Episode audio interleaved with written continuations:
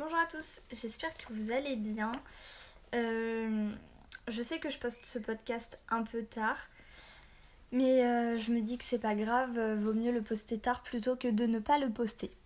Du coup, aujourd'hui, on lit le chapitre 21 qui s'intitule Nake, de la fille qui dévorait les livres, bien évidemment. Le soir était tombé sur Domutu. Le village vacillait à la lueur des chandelles. Deux hommes montaient la garde en haut du sentier et une sentinelle veillait sur la tour de San Colombano. Les Magyars n'avaient pas abandonné la colline. Ils s'étaient répartis en petits groupes sur quatre campements différents. Des feux signalaient leur présence. L'ennemi attendait dans l'obscurité. D'une des maisons du village s'élevaient des brassées d'étincelles. La forge d'Odus fonctionnait à plein régime. Gésir et Jara avaient été naqués à faire repartir le feu. À présent, les hommes actionnaient le soufflet et enfournaient le bois nécessaire. Le fils du forgeron avait alimenté le feu pour que les flammes soient bien hautes et que le métal des outils devienne blanc et incandescent. Pendant ce temps, Bayard veillait, attentif, solennel et silencieux, comme s'il savait ce qui allait se passer, comme s'il l'attendait. Quelques heures plus tard, un orage éclata. Un éclair illumina l'obscurité. Brusquement, le tonnerre fit entendre son écho. Les trompes d'eau ne tardèrent pas à se déverser. La pluie tambourinait sur le toit de la forge. C'était un chant antique et insistant. Un lien entre le ciel et la terre, pur et glacé. Naquet manœuvrait avec aisance parmi les instruments de son père. Le soufflet, les enclumes, les râteliers avec les outils, les barriques d'eau, le grand four et l'établi. Il souleva les fragments de la croix de San Colombano et les examina à la lueur des braises. Il avait du mal à distinguer la forme des fers à cheval. C'étaient des cercles plats, larges et usés, avec quelques trous pour les clous. L'immense ombre noire s'avança devant lui, obscurcissant sa vue. Le garçon leva le bras et le destrier inclina la tête. Il était si grand que ses épaules frôlaient le toit incliné. La main de Naquet se posa sur le doux museau du cheval. Ses doigts s'ouvrirent sur un naseau, large comme une assiette et profond comme une coupe. L'autre, l'air chaud du souffle de Bayard lui chatouilla la main. Que dois-je faire? demanda-t-il. Un éclair lointain illumina la vallée d'un blanc électrique. Naquet s'approcha, plongeant son regard dans les yeux du destrier, et vit une caverne lointaine et pourtant très nette, un air enfumé, chaud, tourbillonnant. Un homme échevelé et musclé charge un grand four à bois. Dans un bassin, le métal en fusion bouillonne. Au sol, une femme vêtue de toile a creusé des moules. Les empreintes sont ovales, larges comme un bras. Des morceaux de bois au centre du sillon serviront à donner forme aux trous dans lesquels doivent passer les clous. Dans un effort puissant, l'homme actionne une grue rudimentaire, avec laquelle il déplace la cuve, l'incline.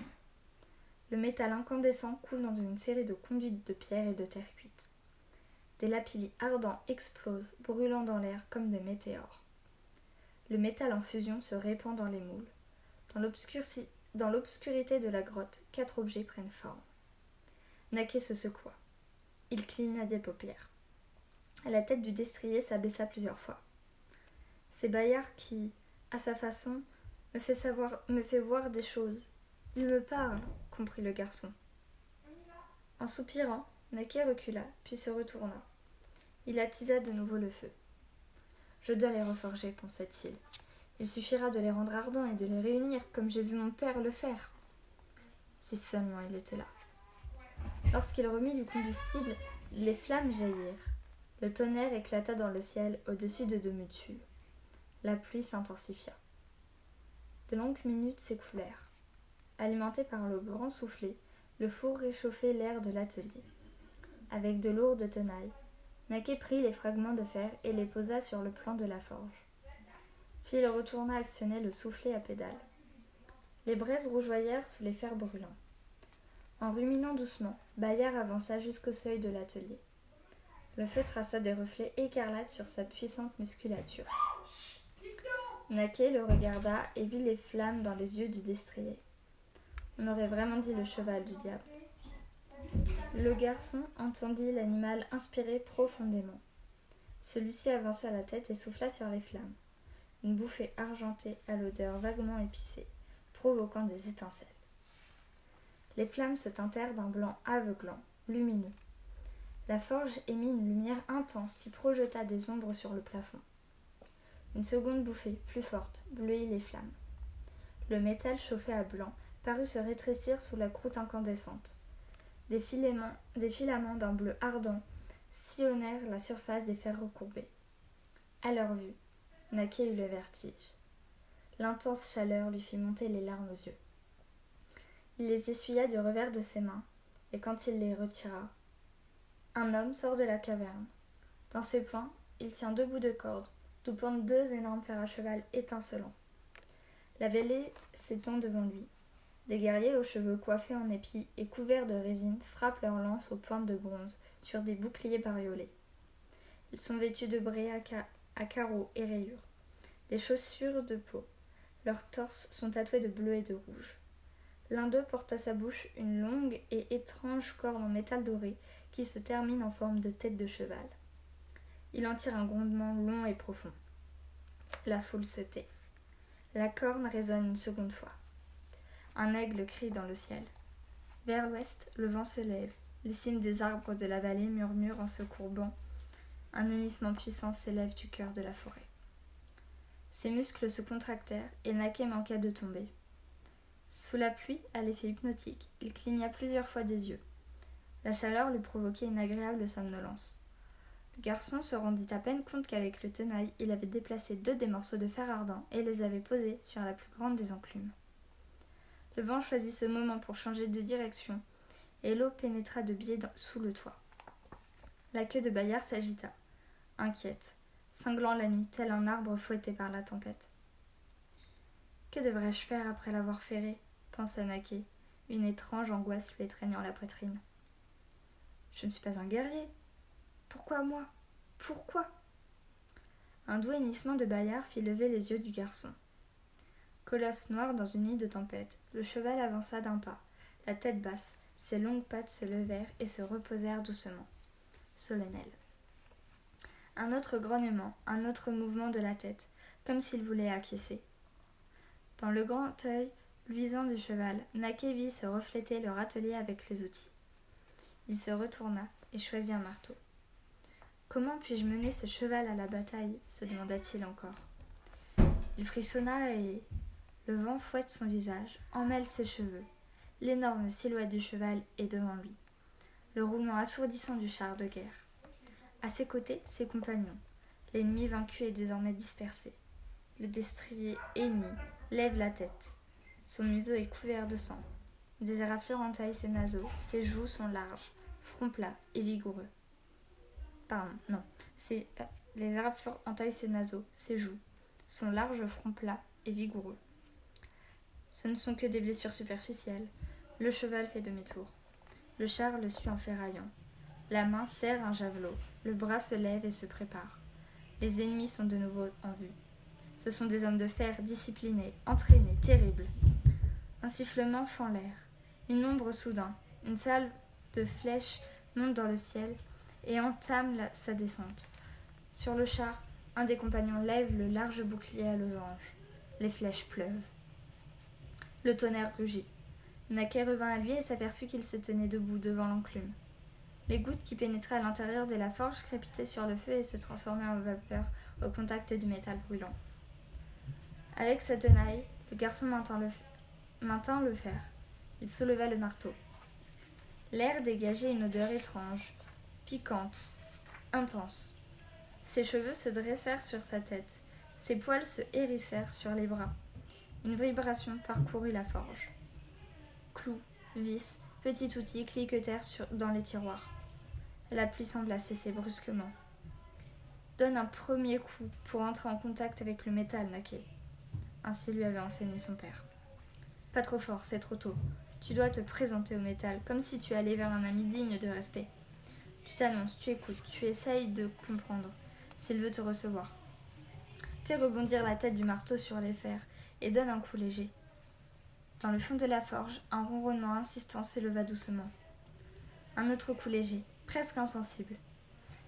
Il te permettra de prendre ton élan. Naquet expira. Son souffle sortit gelé de ses poumons. De fines lignes blanches semblèrent se dessiner entre le marteau et le fer rougeoyant des petits éclairs. Et le, oh là là, décidément, les virgules. Et le fer rougeoyant. Des petits éclairs accumulaient dans l'obscurité, des étincelles de foudre qui relièrent les deux objets. Il ne pouvait plus s'arrêter. Sa main, sa vie, son destin ne lui appartenait plus. Il se laissa aller. Lève le marteau bien haut, avec énergie. Arrête un instant, puis abat-le avec force. Attention aux étincelles. Dans la main de Naké, le marteau s'abaissa avant que la tête de l'outil ne touche le fer brûlant. La foudre éclata violemment dans le ciel. Elle sembla tout faire crépiter autour de la forge, puis se sépara en deux, se divisa encore, et des langues d'éclairs pénétrèrent sous le toit. Naké sentit la foudre toucher le fer. Le marteau frappa, et le monde explosa. Les ennemis sont des envahisseurs barbares. Ils sont vaincus. Un grand homme blond se relève. Il jette sa lance brisée, dégaine son épée. Le destrier colossal s'approche de lui. Les barbares reculent. Ils ont peur. L'homme regarde le cheval. Ce sont deux compagnons d'armes, deux frères. L'un ressent ce que l'autre éprouve. Malgré son harnais raflé et ensanglanté, l'ardeur de l'animal est encore vive. L'homme baisse les yeux. Sous le sabot antérieur, ébréché et taché de sang humain, un fer est sur le point de se détacher. C'est donc la fin, mon ami, dit l'homme. Pour seule réponse, le cheval lève fièrement sa tête, secoue, sa crinière noire comme la nuit, et lance au ciel son plus farouche hennissement de défi. Une dernière charge, dit l'homme. Il s'approche du flanc de l'animal, s'apprête à monter. Mais alors que le cheval se déplace pour l'aider, le fer se détache. Il tombe, résonne sur un caillou. L'homme s'arrête. Il observe les talons qui tournent vers lui son sombre museau, et dans l'œil brillant de l'animal, il distingue son propre reflet. Trois cliquettements métalliques. Les autres fers se détachent à leur tour sous les sabots. Le cheval fait un pas, laissant sur le sol des bouts de métal recourbés. Les clous d'argent tordus et noircis. Va, dit l'homme. Le cheval se tourne, presque hésitant, puis il s'éloigne. D'abord au pas, il se mit à trotter, puis part au galop. L'homme se retourne et fait face aux ennemis. Ils sont peu nombreux, moins d'une trentaine. L'homme grimace, lève son épée et se lance à l'assaut. Sacrifice. Une offrande sacrificielle, voilà ce que nous sommes, se dit Naké en battant les fers. Un coup fort, trois coups légers, comme lui a enseigné Odus, comme celui-ci l'avait lui-même appris de son père. La vallée a offert Bayard, le monde des hommes nous a offert nous. Les uns s'offrent aux autres, et ces fers scellent le pacte, conclut Naquet. À chaque quatrième coup de chaque série, une lueur différente parcourait la nuit et s'infiltrait dans la forge. Elle touchait le fer recourbé et le métal l'absorbait. Le regard de Naquet parcourait les landes ondoyantes, les pentes boisées. Son esprit voyageait aux alentours du Val de Fer. Bayard combattra pour moi, pour nous. Je l'écouterai, il m'écoutera et nous ne ferons qu'un, jusqu'à ce que les fers se détachent. Alors il devra s'en aller. À l'extérieur de la forge, tout le village attendait. Il y avait Barras, Gésir et Jara. Il y avait Ariane et tous les enfants. Il y avait de nouveaux villageois, les femmes, les vieux. Tous observaient stupéfaits la pluie de foutre qui s'abattait sur la maison du forgeron. Personne ne doutait plus. Et quand le quatrième fer de cheval fut reforgé, Naki battit les seize clous d'argent. Lorsque le dernier fut redressé, il déposa le tout sur l'enclume. Bayard s'approcha et souffla doucement sur les clous et les fers encore chauds. Son souffle était blanc comme la neige, glacé comme la nuit. Dans un crissement métallique, les fers se refroidirent, se et se solidifièrent dans les nouvelles formes que le fils du forgeron leur avait données. Sans se soucier des dizaines de regards posés sur lui, Naquet prit un fer, le souleva avec peine, mit quatre clous dans sa bouche comme le font tous les marais chaufférants du monde. Il s'approcha de Bayard. Docile, l'animal souleva la patte avant. Soudain, la pluie cessa. Dans le silence de Demutul, aux premières lueurs de l'aurore qui teintaient le ciel nocturne, Bayard fut ferré. Lorsqu'il eut fini son travail, Naquet tituba comme un somnambule jusqu'à un banc. Il s'assit, sourit et s'endormit. Waouh dit Domitia en, respirant d'un coup. Pendant un long moment, elle a retenu son souffle, quasiment immobile. Le soleil est maintenant descendu au-delà des montagnes et une lumière diffuse, violette, entre par les fenêtres ouvertes du chalet. Mais il ne fait pas froid. Il semble même qu'à l'intérieur de cette étrange maison de bois, l'air se soit déplacé par vagues brûlantes, s'enroulant autour des mots de M. Antonino et s'épaississant au fil de son récit. Waouh répète Domitia. M. Antonino range ses feuilles avec son habituelle délicatesse puis sourit. Tu as vraiment aimé? Et comment? s'exclame la petite fille. Et maintenant qu'il est ferré? Et maintenant, je crois qu'il est temps que tu rentres chez toi. Le soleil se couche et je ne voudrais pas que tes parents s'inquiètent. On peut peut-être lire encore un chapitre, proteste Domitia. Demain À la bibliothèque répond M. Antonino. Domitia se mord la langue. Tu préfères ici demande le garde-chasse. C'est beau ici, dit l'enfant. C'est plein d'objets étranges et je ne sais pas comment l'expliquer.